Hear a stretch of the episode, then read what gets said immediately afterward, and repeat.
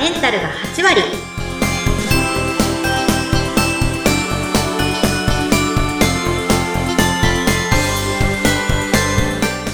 いらっしゃいませキッカの旅子先生ですインタビュアーの土井さとみです。どうぞよろしくお願いいたします。よろしくお願いします女性のための頭皮改善サロン、フェムケアサロンキッカが、頭皮と心と体のお話を悩める女性の皆さんにお届けして、あなたをまるっと元気にしてくれる、そんな番組です。今日のテーマは、巷で噂の育毛方法の嘘、本当でございます、えー数多く存在する育毛の都市伝説について 今日は旅子先生にお答えいただきます。都市伝説いろいろあります。まず一つ目参りますよ。都市伝説その1。スカルプブラシで洗ったり、マッサージはやった方がいい。こちらどうでしょうか、旅子先生。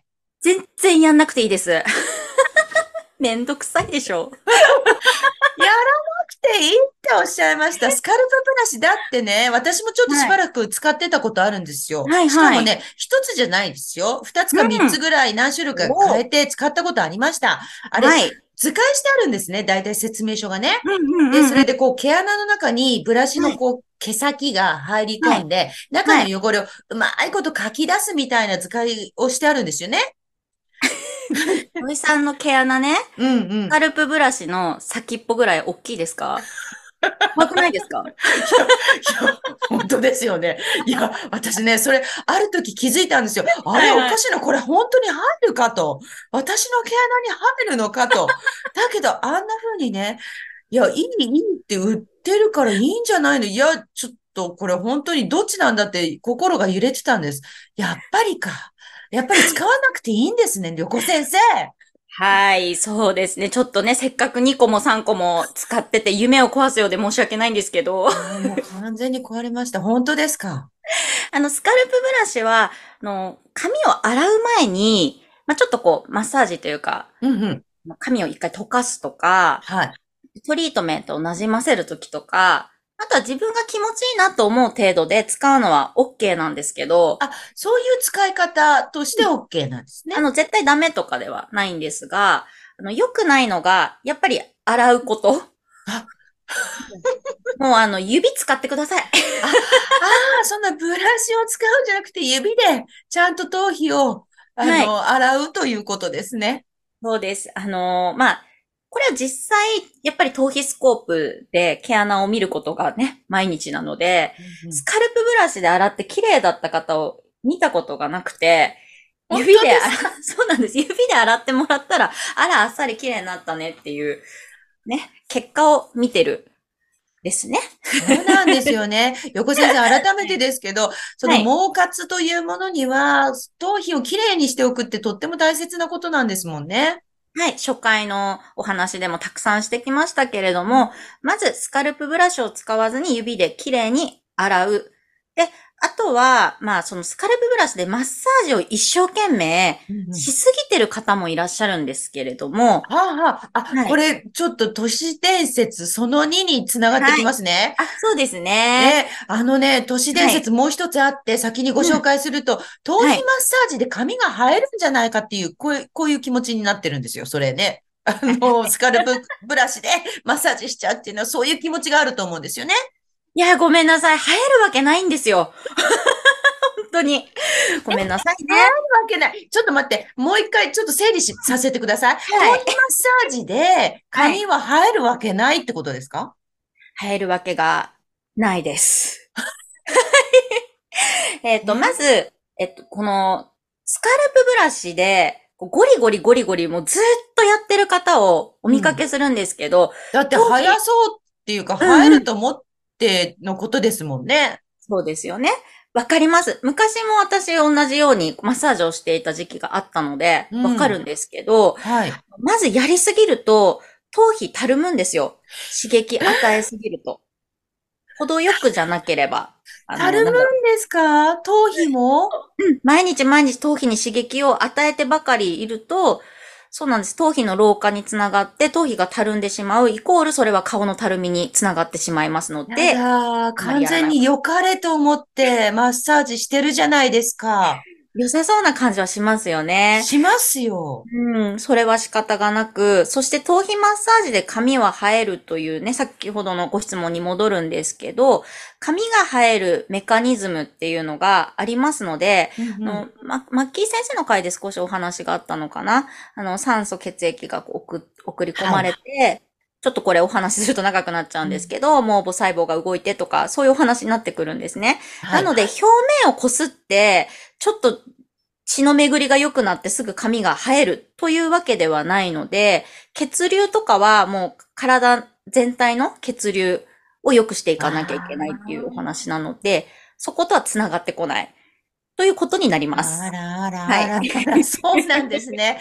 はいい。や、良かれとや、思ってやっていて、なおかつ、たるんでしまったらもうね、そう。元も子もないですよね。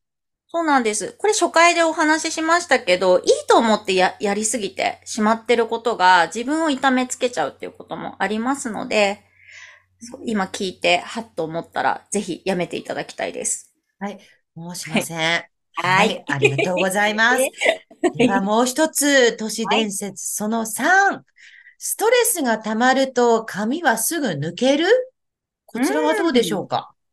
これはよく、あの、X、まあ、旧ツイッターのはいタイムラインを見ていると、今日嫌なことがあったからすごい抜けてるとか、うん悲しいことがあったから髪がすごい抜けてるっていうつぶやきをよく見るんですけれども。抜け毛って時差があるんですよ。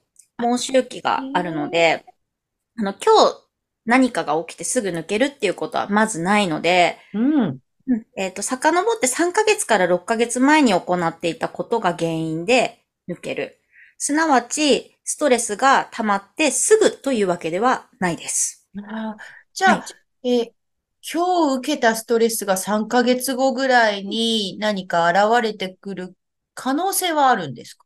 そうです。あの、自律神経のお話に、そちらはね、あの、つながっていくんですけど、あの、ストレスとか、まあ、怒りとか、悲しみとか、そういう感情になると、血液が、血流がこう、ドロドロになってくるんですね。うんドロドロ血液になって、あと、よくわかりやすくお伝えしているのが、まあ、悲しいこととか、ちょっとイライラしてる時って呼吸が浅くなりますよね。なります、なります。これがこう酸素不足ってよくお話をしているんですが、要は一年中そういうくよくよ落ち込んでいたりとか、イライラが多いっていう方は、やっぱり年中抜け毛が多い。そんなイメージですね。ああ、そっかそっか、酸素って大事っていうお話ありましたもんね。そうですねちゃんと息が吸えてないと。そうです。だからうん今日やった悪いこととか、うんもちろんストレスとか、うん。そういうことは、また3ヶ月後に抜け毛として繋がってしまうよというふうにお伝えしています。はい。それでは、都市伝説その4。はい。髪の毛が生える食べ物はあるんでしょうか？どうせワカメとかって言うんでしょ？そうそうそうそう。だって、髪ツヤツヤになるよとか、髪生えるよなんて言われて、わかめね、食べるときよく、いっぱい食べなさいなんて言われて育ってきました。いかがでしょうか？ねえ私もそんなこ とを思っていた時期がもちろんあったんですけど、髪が生えるっていう食べ物はないですね。ないですね。ないです。そんなのあったら、うちの店潰れちゃいます。困る。そうですよね。はい。生えるっていうよりは、やはり、あの、バランスよく、あの、食べて、食べていくのが一番なので、ああ、もういろんなものをバランスよく。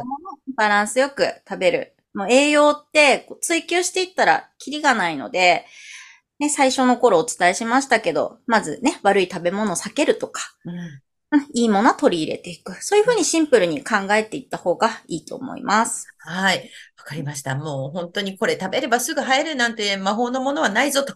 いうことですね。本当 お店が。はい。は いはい。では最後、都市伝説その後、紫外線は良くないですよね。髪にも肌にも良くないですよね。そうですね。うん。まあそうなってくると帽子かぶりたいなというふうに思います。はい。で、あの、帽子かぶるとですね、うん蒸れるんですよね。うんうん。これ、蒸れると、なんとなく頭皮に良くないような気がして、薄毛になっちゃうんじゃないかなというふうに心配になるんですが、こちらはいかがでしょうか？うん、これめちゃくちゃ質問でいただくんですけあ、ど、そうですか。まあ、蒸れるのは確かに良くはないんですけど、やっぱり蒸れてすぐ抜けるとか、そういうわけじゃないんですよ。あ、そうなんですね。うん大事なのは、その日の汚れをその日のうちに落とす。綺麗に。そしたら大丈夫。じゃあもう汗びっしょりになって帽子の中はもう蒸れて蒸れて暑かったよっていう日はきちんとシャンプーをして、もう綺麗に汚れを落とせば安心していいよっていう。そうですね。うん、すごい敏感に言ってくるんですけど、今日帽子かぶって蒸れちゃったからって、もうそれだけで大騒ぎ してくる。だったらかぶるなっていう。あ、心配になるならかぶるなと。そっちの方が抜けるからっていう。んですけどとにかくその日丁寧な洗髪。いつもよりもちょっと丁寧に、あの、いつも丁寧にしてても、より丁寧に時間をかけて洗髪して寝る。あのね、なんかそうやって蒸れるの心配してる割にはね、朝シャンとかね、するんですよ。矛盾してないとか思うんですけど。ああ、ああ、あとはそううんか。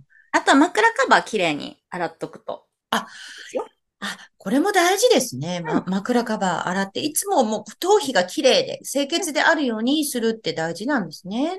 そうです。あとはどうしても気になるということであれば、日傘でカバーでもいいとは思うんですけど。そうですよ。日傘という便利なものがあるではないですか、私たちには。できれば帽子はね、あの、夏は被った方がいいと思うんですけど、絶対ではないので、まあ、どうしても帽子被ってヒヤヒヤするぐらいだったら被んない方がいいよっていう。いやー、ね。本当にね、スパッと答えてくださいました。たくさんのモヤモヤ解消したのではないでしょうか。はい。でもね、自分でいいと思ってやってることがあれば、好きにして。はい。信じるか信じないかはあなた次第です。はい、そろそろお時間になりました。今日は、巷で噂の育毛方法の嘘本当でした。横先生やキッカについてもっと知りたいという方は概要欄にお店の情報やオンラインショップ、LINE、X、元の Twitter ですね。こちらのリンクがありますので、どうぞご覧ください。今日もご来店ありがとうございました。キッカの旅子先生でした。土井さとみでした。次回もどうぞお楽しみに。